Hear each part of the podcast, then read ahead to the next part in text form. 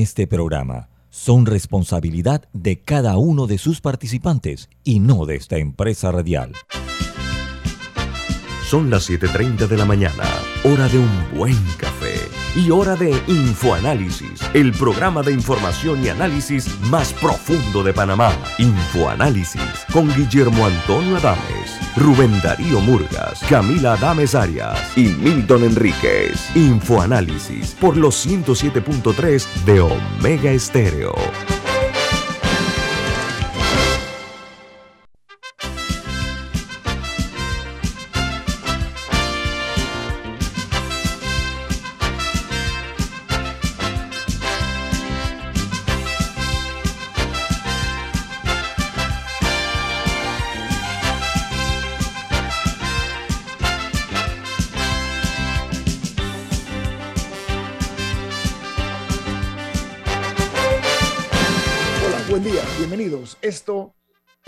Es Info Análisis, un programa para la gente inteligente. ¿Saben qué? Hoy es 5 de abril del año 2022 y este programa es presentado por... Por Café Lavazza, un café para gente inteligente y con buen gusto que usted puede encontrar en los mejores restaurantes, eh, en supermercados o incluso lo puede pedir por servicio a domicilio. Café Lavazza, un café para gente inteligente, presenta Infoanálisis. Bueno, recuerden que este programa se ve en vivo en Facebook Live, también en el canal de televisión 856, al igual que en la app de Omega Stereo, disponible tanto para Play Store como App Store, en Tuning Radio también, y los programas quedan eh, grabados en YouTube. Solamente usted accesa Infoanálisis y ahí están todos nuestros programas. Hoy tenemos el gusto de hacer contacto hasta Costa Rica con una, un rostro muy conocido a través de la televisión, eh, particularmente la cadena CNN. Estoy hablando de la comunicadora Glenda Umaña. ¿Cómo está Glenda? Buen día.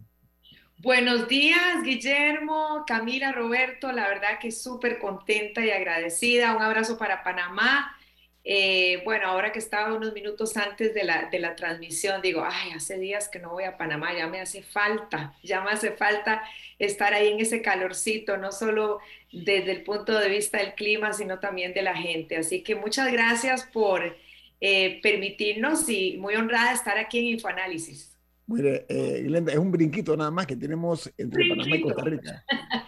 Bueno, por esa misma razón, por, por porque somos vecinos, eh, compartimos eh, puerta de por medio, somos hermanos, además, los ticos y los panameños, es que la hemos invitado eh, porque se dio algo en Costa Rica para no pocos inesperado.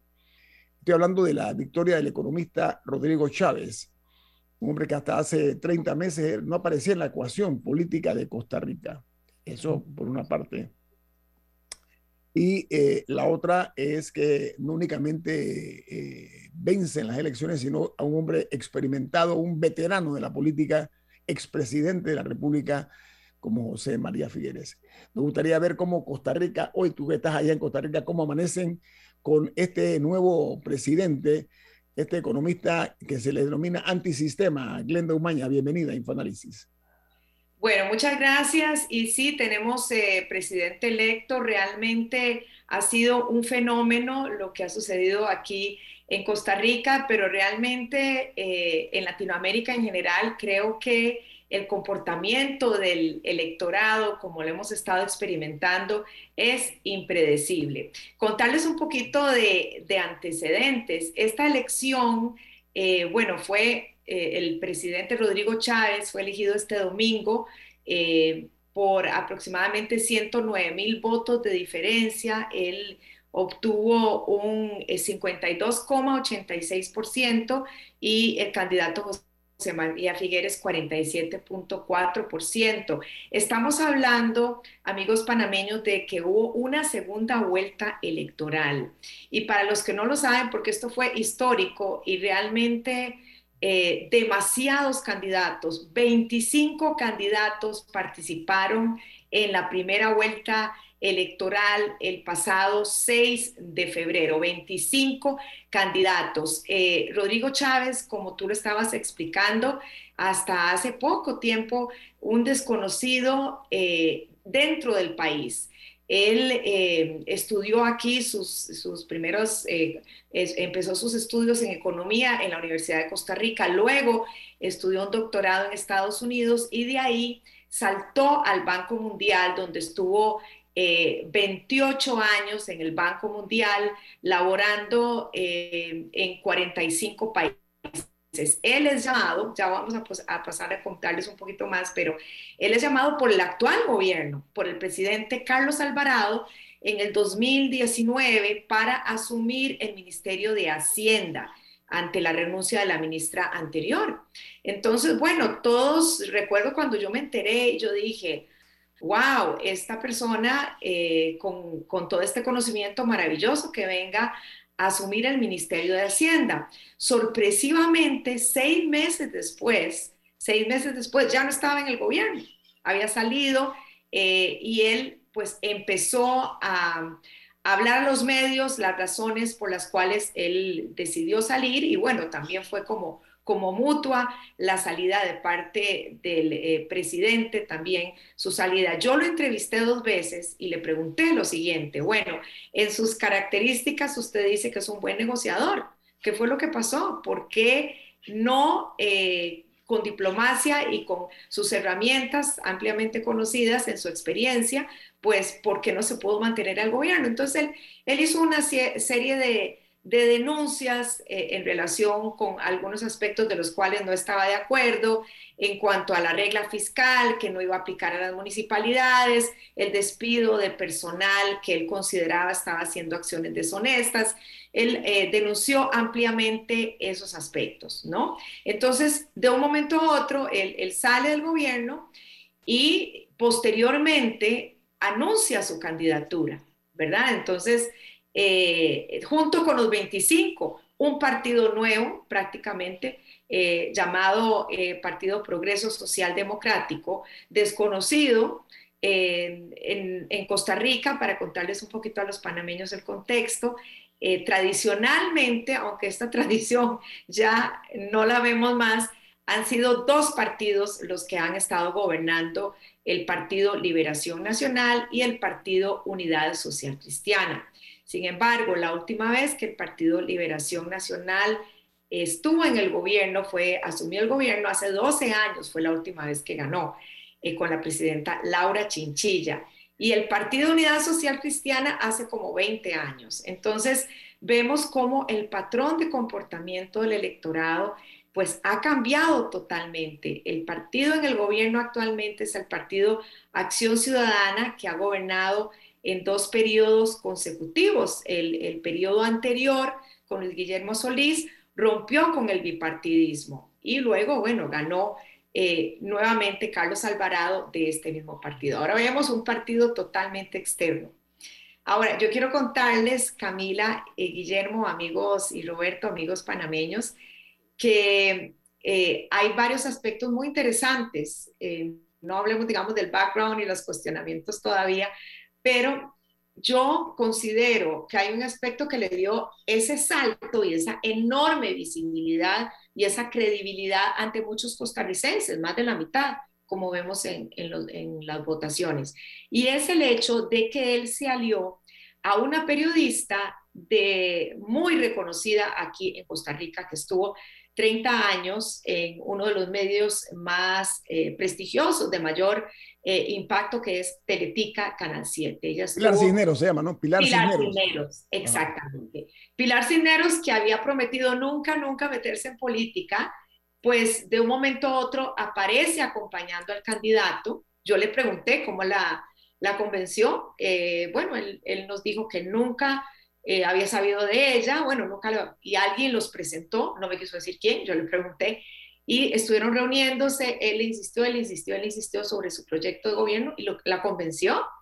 La convenció, ella ya no estaba ante las cámaras, ella eh, se había retirado, digamos, de la televisión, estaba en sus propios proyectos eh, como empresaria de la comunicación y la convenció y, la, y ella eh, pues participó como primera diputada por San José y ganó en la, en la primera vuelta electoral, ella ganó. Pero, ¿qué sucede? En las vallas, en las reuniones, en la campaña, aparece él acompañado de Pilar Cinderos, ¿verdad? Entonces, mucha gente, eh, es la credibilidad que te da, la imagen que te da la cámara, ¿no? Y el estar tantos años en, televisión. Y, bueno. Glenda, Glenda, pero hay una cosa, perdona que te interrumpa, hablando Pilar Cisneros, que aparentemente fue un, empuje fuerte que le dio a la candidatura de este extraño en la política, un hombre ajeno. Hay que ver también que además del discurso de ella en televisión, que era antisistema, crítica de la corrupción, entre otras cosas, crítica a la clase política, lo mismo usó Chávez, o sea, Rodrigo Chávez usó el mismo mensaje de, de criticar a la clase política, o sea, eso funcionó en este momento, Glenda, obviamente.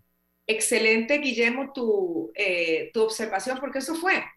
Eso fue los mensajes muy, muy, muy bien construidos a un candidato, eh, bueno, ahora presidente electo, sumamente cuestionado, sumamente cuestionado por un, un aspecto que realmente empañó la campaña y, y, hay dos, también para Figueres también tenía eh, otros, otros aspectos importantes que se resaltaron. En el caso de Rodrigo Chávez, eh, presidente electo, economista de 60 años, cuando él asumió el Ministerio de Hacienda, no se sabía nada del siguiente, siguiente escándalo.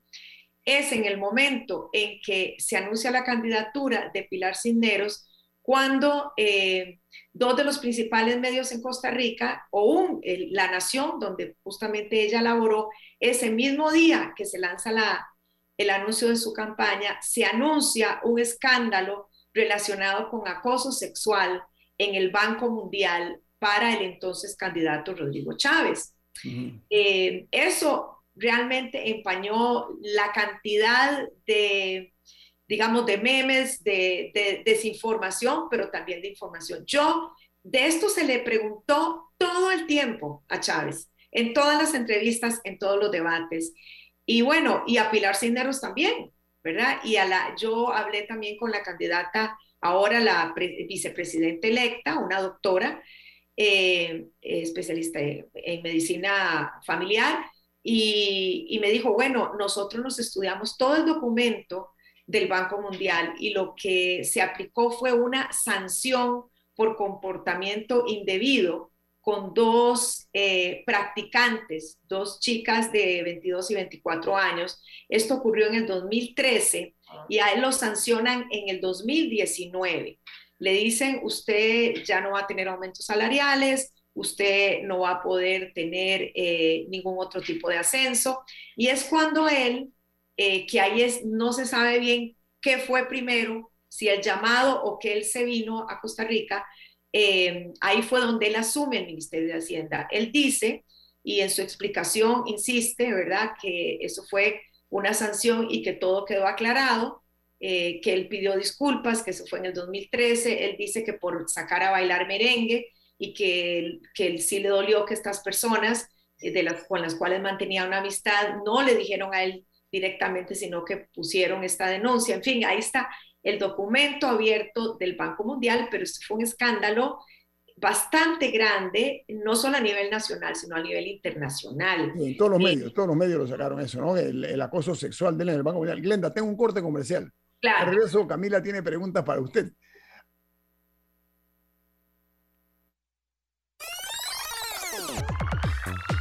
Omega Stereo tiene una nueva app. Descárgala en Play Store y App Store totalmente gratis. Escucha Omega Stereo las 24 horas donde estés con nuestra nueva app.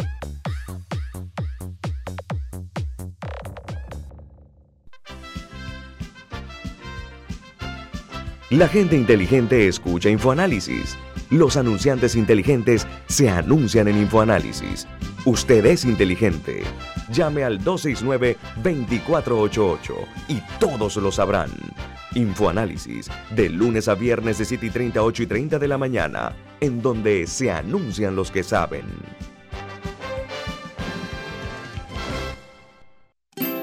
Hogar y Salud les hace la vida más fácil con la extraordinaria línea de pañales nocturnos para adultos Prevail los pañales nocturnos para adultos Prevail son 100% absorbentes y de uso prolongado. Sus exclusivos materiales los hacen 100% respirables, brindando máxima comodidad. Para su conveniencia, los pañales Prevail vienen en todos los tamaños. Visite cualquiera de las sucursales de Hogar y Salud y pida sus pañales nocturnos para adultos Prevail. Hogar y Salud les hace la vida más fácil.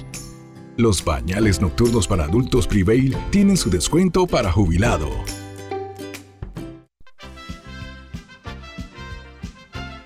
La gente inteligente escucha InfoAnálisis. Los anunciantes inteligentes se anuncian en InfoAnálisis. Usted es inteligente. Llame al 269-2488 y todos lo sabrán. Infoanálisis, de lunes a viernes de 7 y 30, 8 y 30 de la mañana, en donde se anuncian los que saben.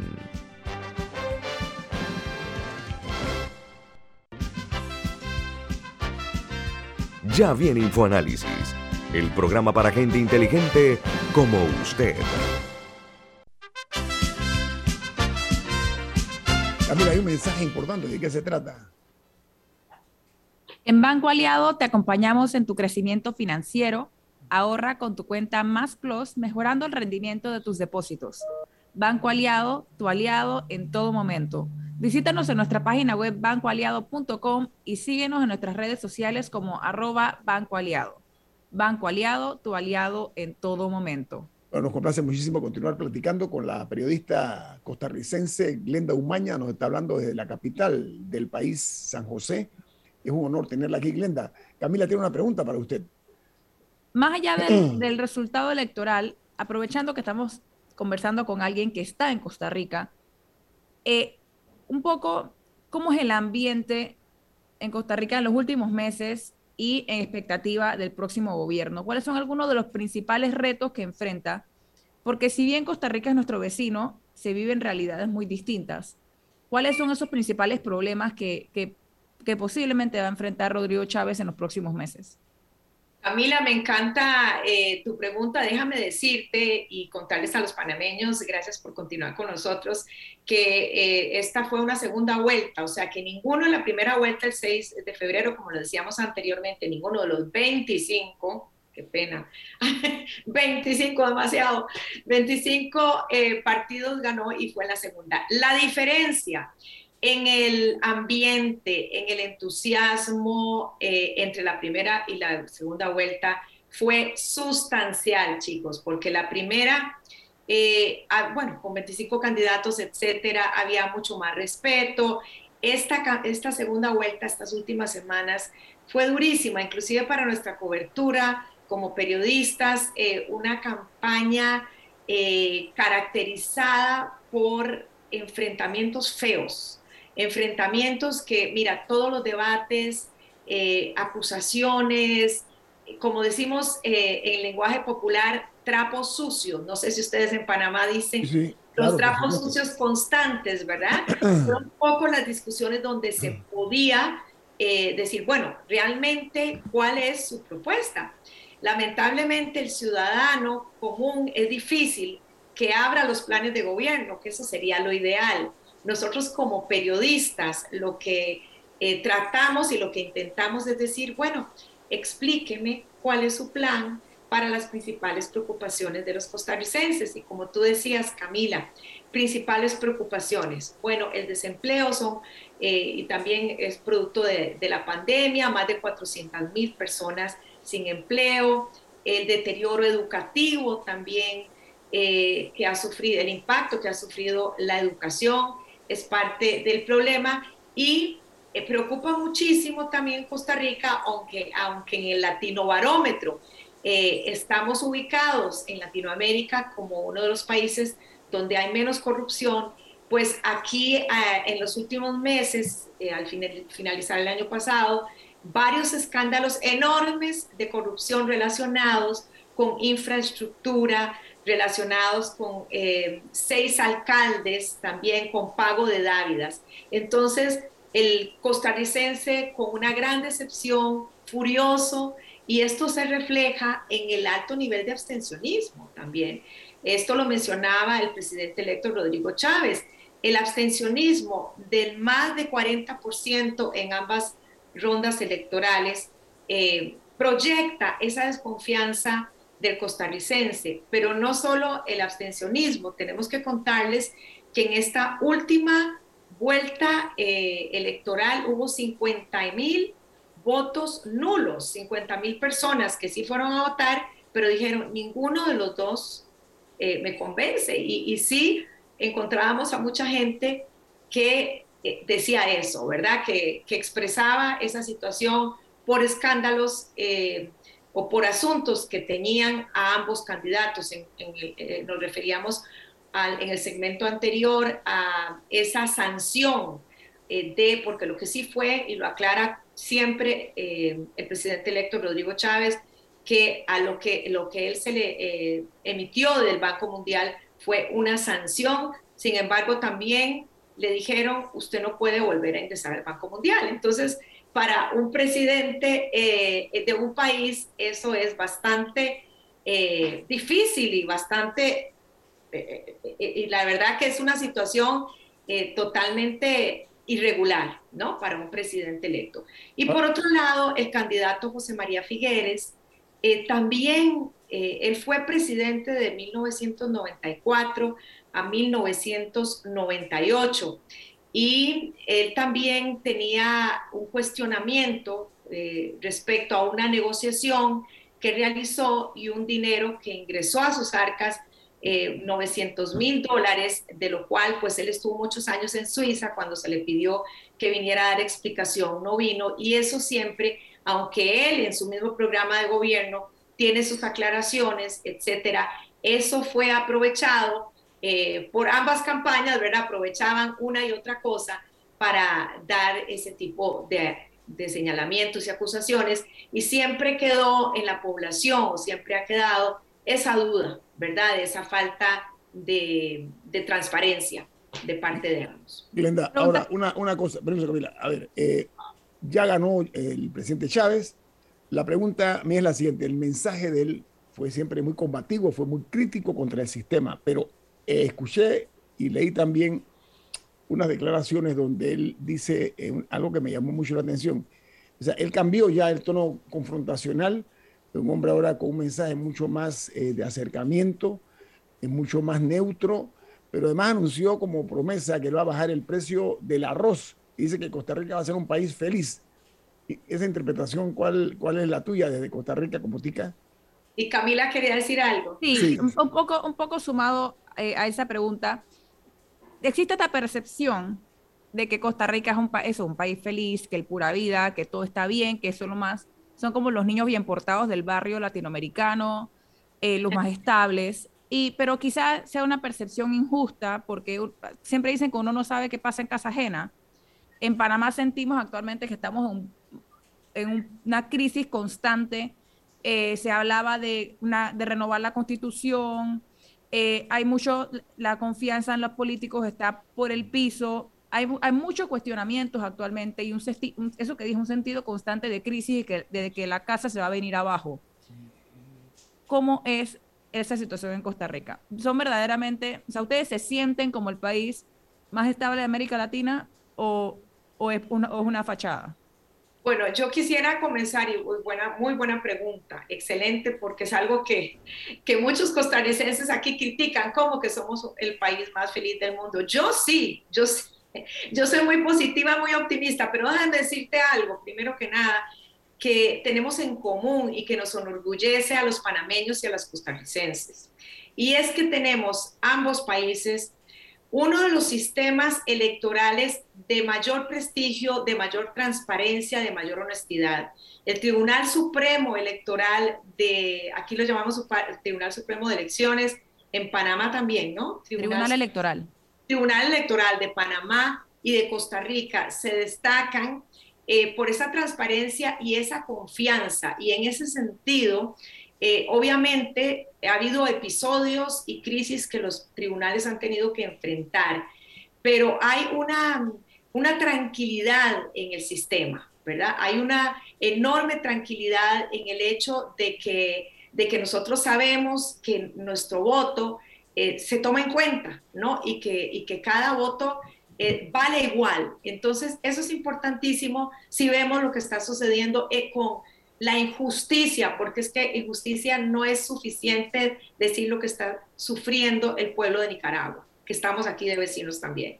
Entonces, por un lado, la maravilla de tenernos eh, con Panamá y nosotros. Ahora, tú decías, Camila, algo importantísimo, y es eh, la pérdida de fe en los políticos. Es cierto, lamentablemente, solo el 15% de la población en Latinoamérica cree en los políticos. Y eso también lo veo yo personalmente de una manera injusta, porque sí hay buenos políticos, hay personas que son honestas, hay personas que trabajan con mucho sacrificio y lo primero que tienen que pensar es que es una carrera de servicio, ¿no? Me decía ahora, pues como en todos los países, aquí tenemos escándalos de que si los diputados aprovecharon sus viáticos de gasolina para darle a otros miembros de la familia, etcétera. Cuando mi papá me, cuenta que mi abuelito que fue diputado eh, en aquel tiempo viajaba al Congreso en bus, ¿verdad? En un autobús, cuando un expresidente eh, de la vieja guardia, eh, Rodrigo Jiménez Oriamuno, él eh, cuando terminó su presidencia, bueno, simplemente aplicó, dijo, estoy desempleado, ¿verdad? Salió en el periódico aplicando a un trabajo. Entonces, el contexto es muy diferente. Ahora, hay otro gran desafío en las elecciones y en la política en general en todo el mundo y es la desinformación, ¿no?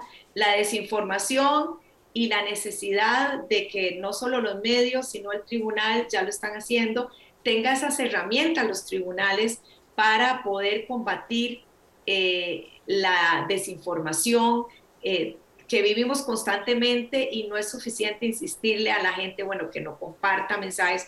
Vemos como el WhatsApp se convierte lamentablemente en un mecanismo de desinformación. Me decía un día antes de las elecciones una amiga que me llamó y me dice, estoy cansada de la toxicidad, ¿verdad?, de los mensajes que llegan. Eh, y decidí solamente, me escoger, no es por hacerme publicidad, ¿verdad?, pero nosotros tenemos un programa que se llama Por quién voto. Y bueno, decidí escoger tus entrevistas y ver solo las entrevistas, no los debates, sino las entrevistas que son individuales para poder eh, tomar una decisión. Ahora, ¿qué sigue ahora? Aquí tenemos que está fresquita, acaba de llegarme la, el periódico, en este caso La Nación, ¿verdad? Que aquí está la portada, este es el presidente electo. Él ah, ha dicho ampliamente de que en este momento no se trata de celebrar, sino que es una enorme responsabilidad y acá les quería enseñar también a Natalia Díaz. Natalia Díaz es interesante el fenómeno que se está dando, porque Natalia, eh, ella creó un partido que participó, fue una de los 25, es una persona joven, una mujer que fue diputada en otro partido y resulta que eh, el, cuando era candidato, Rodrigo Chávez la llama y le, y le dice, únase a mi partido. Y en medio de todo ese escándalo de, con las con mujeres, etcétera, ella dice, yo me uno y, le da el apoyo. Entonces, eh, por cierto que en ese momento ella no, yo insistí para tener una entrevista con Natalia Díaz, eh, no quiso, y bueno, ya ahora que, se, que, quedaron, que quedó el, el, electo, ayer la presentó, que va a integrar su gabinete, pero no solo la presentó, sino que le dio la tarea de eh, hacer el reclutamiento, el reclutamiento de aproximadamente 2.000 personas que se necesita contratar para integrar el gobierno. Ahora, hay algo muy curioso en cuanto a la elección de Chávez, de Rodrigo Chávez, de, sus candidatos o ahora los, los vicepresidentes electos personas también desconocidas. Entonces, parte de su discurso, parte de su mensaje es decir, bueno, yo no tengo el avión lleno, decía, yo no tengo el avión lleno como Figueres, eh, yo no estoy integrando ni, a, ni amigotes ni a parte de mi familia. Y estas dos personas las simplemente fue aún, las reclutó por medio de una agencia, Casa Talentos. ¿Me explico? dijeron, bueno, estos son los dos ideales. Camila, tienes una pregunta. No, nada me llama la atención, eh, justo con la pregunta anterior, quien asumo un compatriota tuyo, Tico, comentó que, que tienen en Costa Rica los políticos más corruptos de la zona. Y yo creo que es que esta es una como competencia constante en la que siento que entramos los latinoamericanos para ver quién tiene el país más corrupto, al punto que incluso hay un libro de, creo que es Diego Fonseca, eh, que se llama Perdimos, eh, quién gana la Copa América de la corrupción. Mm. Y, y, como que todos, nuestro discurso constante es decir, nosotros somos los peores. eh, y me, me, llama la atención un poco eso, un fenómeno latinoamericano que no sé si vive en otras regiones, pero lo veo muy prevalente aquí. Glenda, lamentablemente el tiempo nos ha comido, pero he disfrutado muchísimo tus aportes esta mañana, como siempre, eh, eh, y vamos a estar en contacto, Glenda, y le deseo la mejor de las suertes al presidente Rodrigo Chávez. Claro. La responsabilidad que tiene, porque él, eh, después de la incertidumbre que, que ha creado, ahora le corresponde a él apaciguar las aguas y demostrar realmente que tiene la mejor buena fe y voluntad para gobernar a Costa Rica. A Glenda Maña, un abrazo a la distancia. Solamente, solamente, Guillermo, agradecerte a ti Camila y decirles que tienes toda la razón. Eh, desde, que, desde que se supo que había ganado, su discurso ha sido conciliador, inclusive dijo, estamos reclutando las mejores personas que pensamos y que van a aplicar sin preguntarles color político, que ahora todos estamos unidos bajo una misma bandera. Muchas gracias ojalá mantenga esa, esa posición, ¿no? Eh, el, el nuevo presidente. Glenda, reitero un abrazo en la distancia hasta Costa Rica. Que tengas buen día, Glenda. Muchísimas gracias a todos. Gracias. Glenda Umaña, periodista muy reconocida, eh, platicó con nosotros esta mañana aquí en Infoanálisis. Viene más, no se vayan.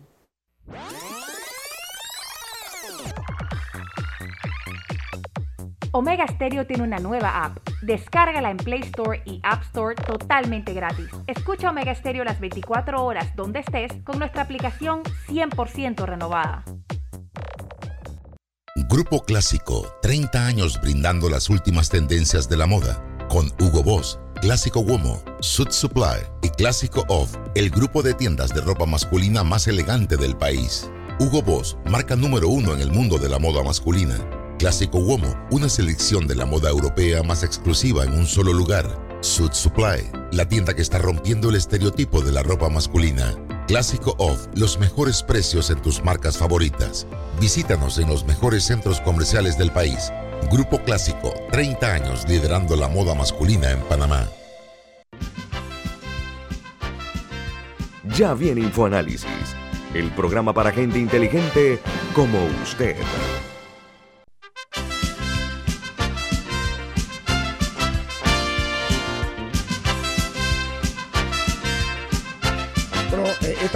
Mañana hemos invitado y ha tenido la cortesía, porque de otra manera no puedo definirlo, el doctor Miguel Antonio Bernal eh, está dando clases en la Universidad de Panamá, él es catedrático de la Facultad de Derecho, tiene un espacio ahí y acaba de terminar la primera clase. Antes de la segunda clase tiene un espacio que nos ha regalado, ese, es el término de curso. Doctor Miguel Antonio Bernal, buen día, ¿cómo está? Muy buenos días, Guillermo y Camila y amigos de Omega Estéreo. Muchas gracias. Bernal, gracias a usted por su tiempo. Oiga, el caso del alcalde del Distrito Capital, eh, el señor eh, Fábrega, el alcalde José Luis Fábrega, en el sentido de que, bueno, ya se autorizó por parte del Tribunal Electoral el inicio de los trámites de la eh, resolución para recolección de firmas para lograr que se dé, en este caso, el, revocar el mandato del alcalde. ¿Cuál es su opinión? Porque tienen que recogerse que 190 y 198 mil firmas. Un sí, yo creo que es una, muy corto. una iniciativa que hay que aplaudir y que hay que respaldar y que hay que promover por distintas razones. Más que por la incapacidad y la pusilanimidad del señor que ocupa la alcaldía, creo yo que es una iniciativa que debe despertar, reanimar, reactivar a los deberes cívicos que tenemos los ciudadanos, por lo menos en este caso los habitantes de la capital, y que ojalá sirva de ejemplo para otros distritos donde los alcaldes hacen todo menos cumplir con sus labores, con sus funciones y sus atribuciones. Creo que es un camino de participación ciudadana que lamentablemente en Panamá no está debidamente normado, es decir, todo queda en manos del Tribunal Electoral, que es el que dispone. En otros países estas cosas están previstas con anticipación en la ley, como por ejemplo en Colombia la ley 34 de 1994 y también por el hecho de que aquí en Panamá eh, no se ha querido, podido practicar con la revocatoria de mandato que pertenece al poder ciudadano, no al de los partidos políticos. También nos va a servir esto, este ejercicio, eh, a pesar de la exagerada cantidad de firmas que se requieren eh, para ese, esa actividad y las este, distintos obstáculos que el Tribunal Electoral ah, habrá de poner, yo creo también que vamos a poder separar el grano de la paja porque ningún partido político va a respaldar esa iniciativa. Primero muertos, de todos, sin excepción, ni siquiera los que están en formación.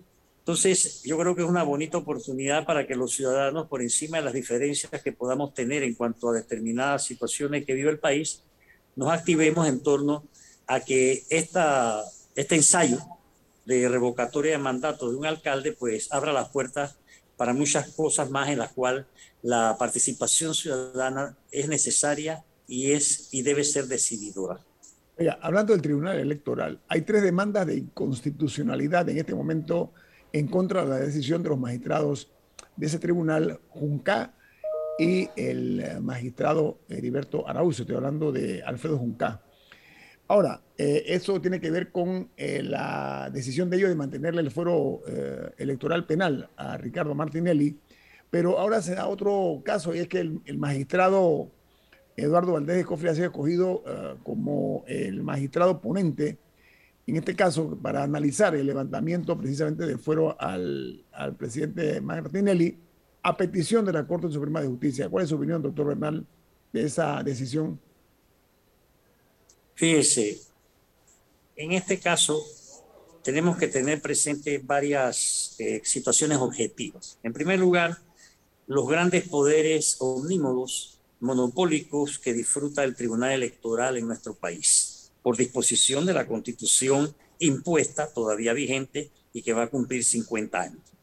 Eso es verdaderamente absurdo en una sociedad que dice ser un Estado de Derecho, un tribunal que tiene su propia jurisdicción penal, su propia jurisdicción, etcétera, que eh, eliminó el control previo y va a eliminar el control, en fin, una serie de privilegios que desplazan al ciudadano.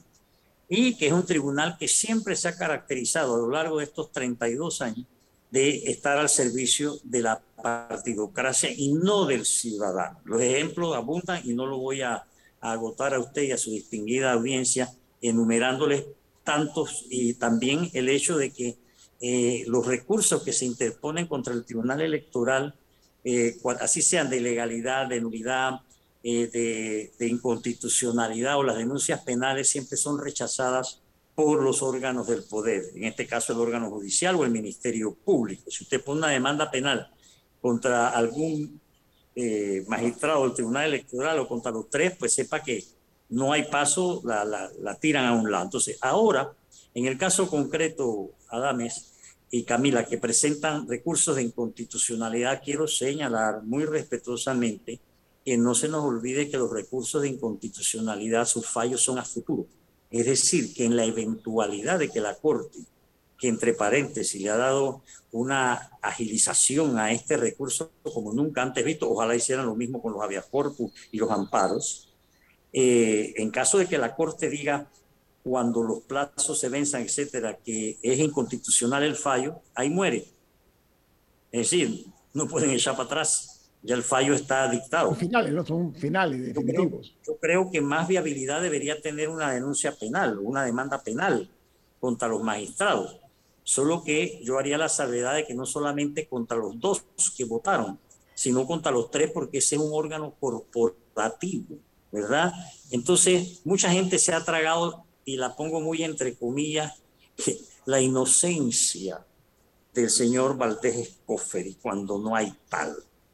Allí todo lo que se cocina se cocina con previo acuerdo y eso ha sido también denunciado por uno que otro que han pasado por esas esferas. Entonces, Aquí lo que hay es una gran farsa frente a la ciudadanía, haciéndole creer, tirándole polvo en los ojos, haciéndole creer que van a actuar contra los magistrados del Tribunal Electoral, que van a echar para atrás, que nada de eso va a pasar, porque los últimos que tienen interés que el Tribunal Electoral sea investigado, sancionado y condenado, en mi opinión, como debe serlo, son los partidos políticos que comparten eh, con los magistrados del Tribunal Electoral las mieles del poder que da esa institución. Camila. Eh, bueno, recientemente también, eh, cambiando un poco de tema, hablando de elecciones, pero no del Tribunal Electoral, la situación en la UNACHI, en la Universidad Autónoma de Chiriquí, que ya contamos con una sanción presidencial emitida el viernes en la tarde. ¿Qué opina usted de esa situación? Sí, muchas gracias, Camila. Mire, en primer lugar, déjeme compartirle mi vergüenza como académico frente a lo que se ha producido esta vez en la UNACHI, pero que con anterioridad se produjo en la Universidad de Panamá con la reelección del señor Flores. Si hay algo que le hace daño, eh, con mucha perversión, a las instituciones académicas es la reelección inmediata de sus autoridades. Ya en la nacional pasamos por la vergüenza de que durante 25 años tuvo la hegemonía una sola persona. Lo de la UNACHI, eh, si me lo permite decir así, es todavía más vergonzoso porque todo lo que se investigó y salió a la luz pública de nepotismo, especulados, acosos, este, mala administración, ausencia de concursos, nombramientos de a dedo, doble salario, salarios exagerados, era como para que por lo menos el Ministerio Público de hecho, de oficio, iniciara investigaciones, cosa que no ha hecho, y era para que de oficio, en este caso, eh, ya que la Asamblea en la cual se aprobó esa, esa hoy ley, eh, gracias a los votos del Partido Panameñista, eh, era para que el Ejecutivo fuese un poquito más, vamos a decirlo así, más prudente en el apresuramiento que ha tenido en sancionar una ley que eh, lo que viene a hacer es apadrinar la impunidad y apadrinar una serie de actos delictivos, porque no es solamente el problema de la reelección, esa ley contiene otros artículos que son nefastos para una institución académica, como por ejemplo darle permanencia a personas que no han entrado por concursos darle permanencia a personas que no tienen los méritos académicos para estar en el aula enseñando y mucho menos para recibir los jugosos salarios que se tienen en esa institución. De ahí que es muy lamentable eh, el poco interés que despertó en la opinión pública de Chiriquí, para empezar, en las asociaciones, gremios y demás de esa provincia y, y del resto del país, esta situación de la UNACHI, salvo algunos medios de comunicación, porque eso revela también que hay una, un poco me importa, no solamente de la comunidad académica misma, de otras universidades, porque no escuché a nadie de la Universidad de Panamá levantar su voz, eh, ni tampoco de, las, de otras universidades públicas, porque todas están con el virus de la reelección, ni tampoco de las universidades privadas, y mucho menos de una serie de gremios, asociaciones, llámese colegio de abogados, llámese sindicatos, gremios profesionales, salvo la Federación de Asociaciones Profesionales, que sí se manifestó públicamente contra este, este acto tan, tan horrible que se ha perpetrado. Lo que pasa es que nosotros le hemos ido perdiendo aprecio y respeto a la academia, le hemos ido perdiendo eh, afecto a nuestras universidades, particularmente a nuestras universidades públicas, porque las universidades públicas le han dado la espalda a la ciudadanía y la reacción de la ciudadanía, eh, contrariamente a lo que debería ser, ha optado por desconectarse de lo que pase dentro de los claustros universitarios, donde hoy por hoy en todas las universidades públicas predomina cualquier cosa menos la academia. Vamos a ampliar eso, doctor Bernal, después del corte comercial, porque vale la pena que este caso sea eh, eh, analizado más profundamente desde la perspectiva jurídica, pero también desde la política, porque la política tiene que ver con esta decisión. Viene más aquí en Info Análisis. Este es un programa para la gente inteligente. La gente inteligente escucha InfoAnálisis. Los anunciantes inteligentes se anuncian en InfoAnálisis. Usted es inteligente. Llame al 269-2488 y todos lo sabrán. Infoanálisis, de lunes a viernes de 7 y 30, 8 y 30 de la mañana, en donde se anuncian los que saben. Si desea que sus colaboradores trabajen desde su casa, podemos ayudarle. En Solutexa somos expertos en aplicar la tecnología a las técnicas y trabajos de oficina Contáctenos en solutexa.com.pa o al 209-4997. Solutexa.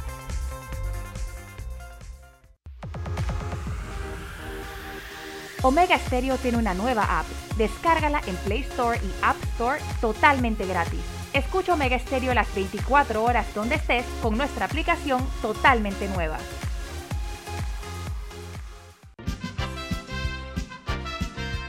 Ya viene InfoAnálisis, el programa para gente inteligente como usted.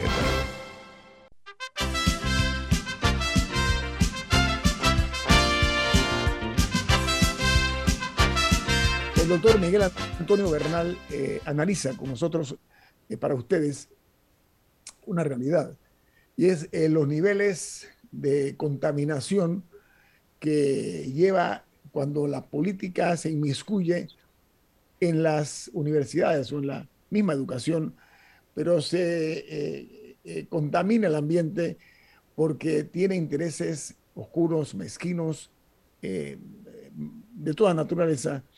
En este caso, y lo que se habla con mucha frecuencia es precisamente, doctor Bernal, que las manitas de la política y de los políticos están metidas en este caso de la Universidad de Chiriquí apreciaría mucho si nos habla un poquito acerca de su perspectiva de cuál es el nivel de riesgo, entre otros, que tiene la incursión de la política en las universidades, en la parte académica. Sí, fíjense ustedes que casualmente el caso de la UNACHI ha permitido que se pueda eh, poner sobre el tapete, sobre la mesa, una serie de situaciones que son inaceptables para las instituciones académicas como lo es la permisividad que se ha estado dando en las universidades públicas a las injerencias de la partidocracia.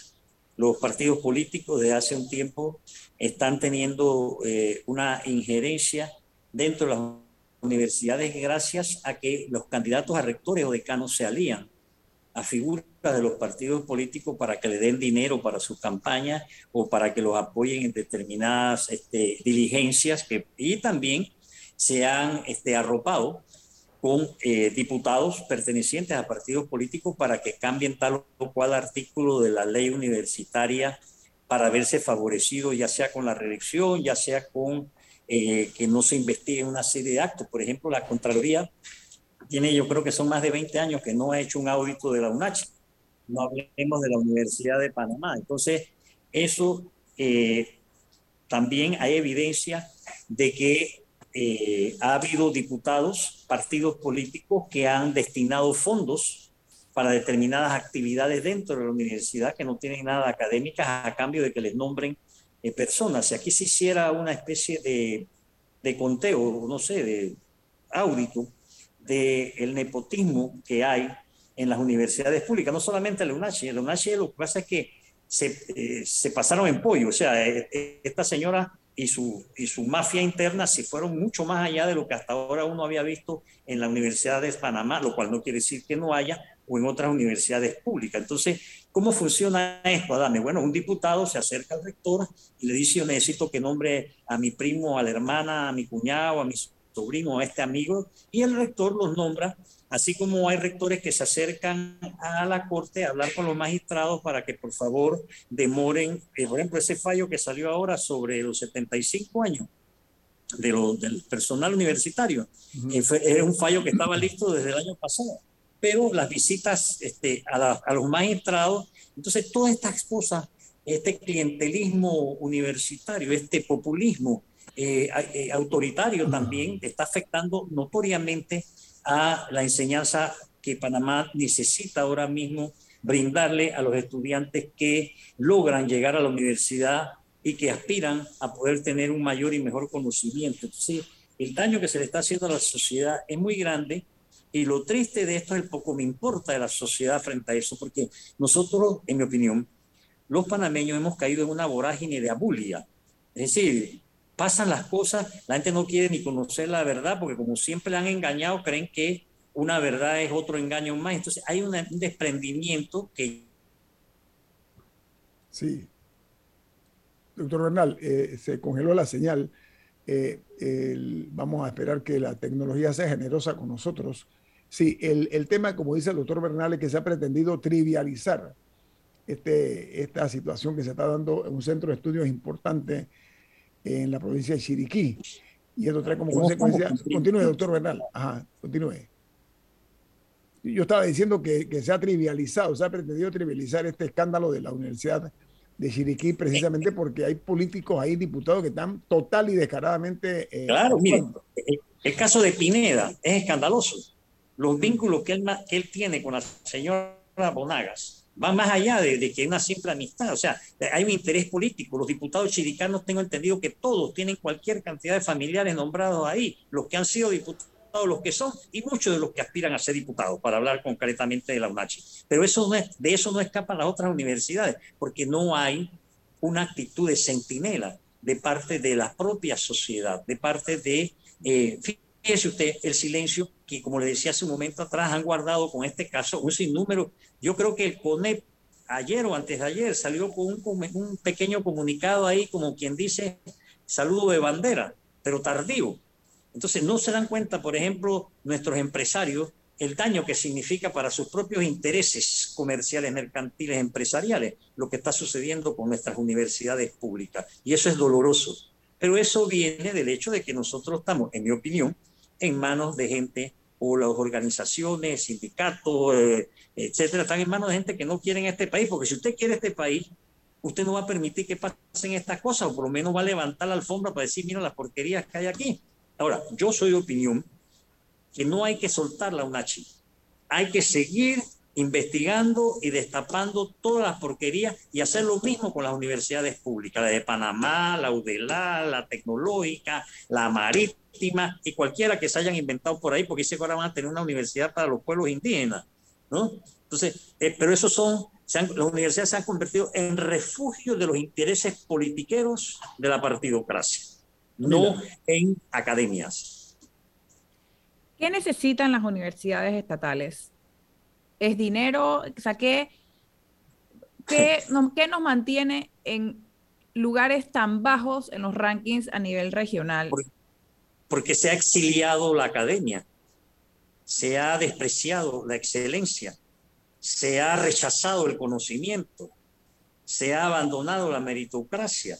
Los concursos vienen todos amañados, eh, preparados, prefabricados, y si se le escapa uno, abren las compuertas a todo tipo de recursos para que la persona que lo ganó debidamente tenga que eh, quedarse sin el cargo. Entonces, la cantidad de problemas que hay de carácter administrativo por la incapacidad, en mi opinión, y la mediocridad de muchas autoridades que llegan a altos puestos administrativos en nuestras universidades sin tener siquiera una vocación universitaria que se requiere en estos tiempos. Una universidad no es un ministerio, una universidad no es un, un almacén de, de calzoncillos y camisetas. Una universidad es algo que en estos tiempos que nosotros, el mundo está viviendo una cada vez mayor revolución de la inteligencia, es que nosotros los panameños deberíamos dedicarnos con más afán a todos los temas de educación, desde la prematernal, pero también hasta la universitaria y ser más exigentes, porque las universidades, Camila, eh, tienen presupuestos. Lo que pasa es qué se hace con el presupuesto, dónde está la transparencia, dónde está la rendición de cuentas, dónde están eh, eh, las informaciones que debe tener no la comunidad universitaria, porque las universidades públicas funcionan con el impuesto que pagamos los panameños. Pero eh, como la contaduría no controla, sino que apadrina una serie de actividades que no se pueden realizar. Entonces, la universidad ha ido decayendo hasta llegar ya, pues, le falta menos para tocar fondo.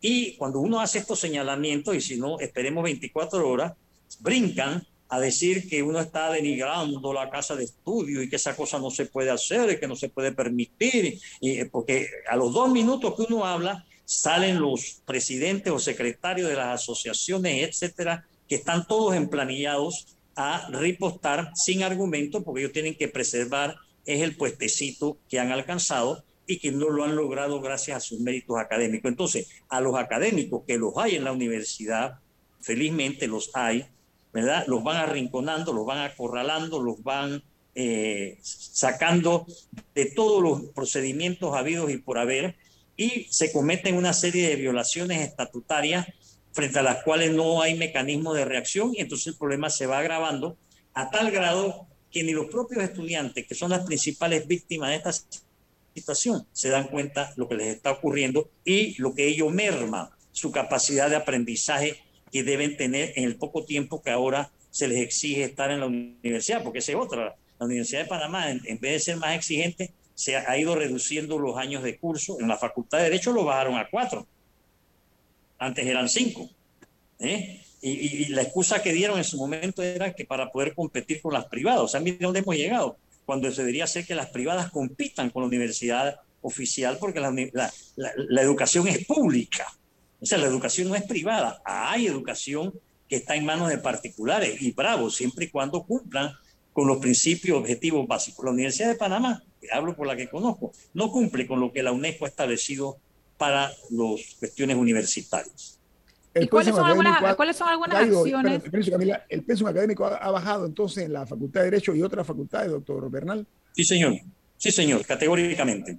Ok, Camila. ¿Cuáles son algunas acciones que usted considera se necesitan para mejorar la situación de las universidades?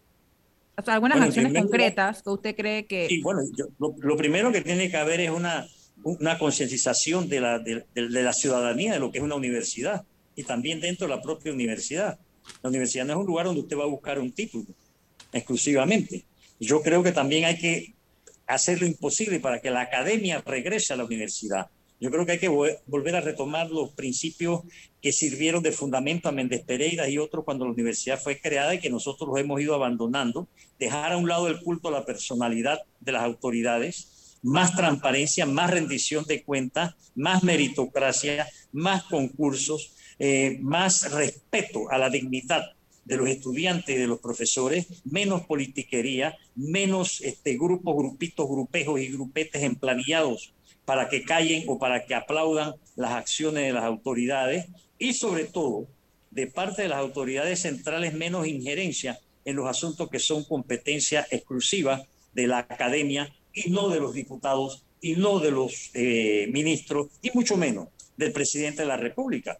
¿Eh? Aquí, eh, el, por ejemplo, un ejemplo, nunca antes la universidad había tenido en la colina al presidente de la República y aquí un buen día la universidad amaneció llena de SPI y de Senafrón y de cuanta cosa porque venía el señor Cortizo a una reunión privada con el rector por primera vez en ochenta y tantos años de existencia de la universidad. O sea, se están dejando atrás toda una serie de eh, acciones que deben eh, armonizar con lo que es realmente la autonomía universitaria para todo. Es decir, eh, sobre todo para Camila, para los aspectos académicos. Nosotros estamos, eh, en mi opinión, en materia de enseñanza y de, en la universidad muy atrasados. Hay excepciones, claro que sí las hay, pero fíjese cuántas revistas eh, publica la Universidad de Panamá, cuántos libros edita la Universidad de Panamá, cuántas conferencias se dictan eh, cotidianamente en la Universidad de Panamá, cuántas, cuántos estudiantes están becados gracias a sus conocimientos. no hablemos de las cafeterías de la universidad, ¿eh? no hablemos de los terrenos que le robaron a la universidad y que aquí no se ha querido investigar para lograr que se le devuelvan. No hablemos de las pérdidas que se dan dentro de una serie de situaciones en la Universidad de Panamá, que no son solamente eh, pérdidas pecuniarias. hay, hay una situación que es es de espanto y por eso decía que lo de Chiriquí ya es la gota que rebasa el paso de la vergüenza que tenemos que sentir, no solamente los académicos, sino los panameños todos, porque nosotros deberíamos sentirnos, eh, volver a poder sentirnos orgullosos de contar con universidades públicas que enseñen, que eduquen y no que sirvan de eh, manpower, ¿verdad? Oficinas de empleo para los familiares de los diputados y para los familiares de las autoridades universitarias. Doctor Bernal, eh, esos aportes que usted ha hecho esta mañana, como siempre, de manera vertical, ojalá sirvan para una reflexión por parte de quienes corresponde eh, encauzar eh, lo que en este caso tiene o debe tener como misión eh, lo que es la parte académica, particularmente en los estudios superiores. Doctor Bernal, que tenga usted un buen día. Muchas gracias a ti, a Camila y a toda su distinguida audiencia. Muchas gracias y también al equipo técnico. Gracias. Viene Álvaro Alvarado con su programa Sin Rodeos. Ha finalizado el infoanálisis de hoy. Continúe con la mejor franja informativa matutina aquí en Omega Estéreo 107.3, Cadena Nacional.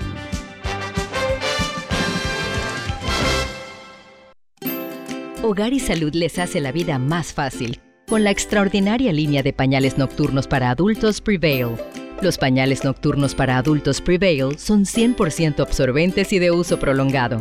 Sus exclusivos materiales los hacen 100% respirables, brindando máxima comodidad.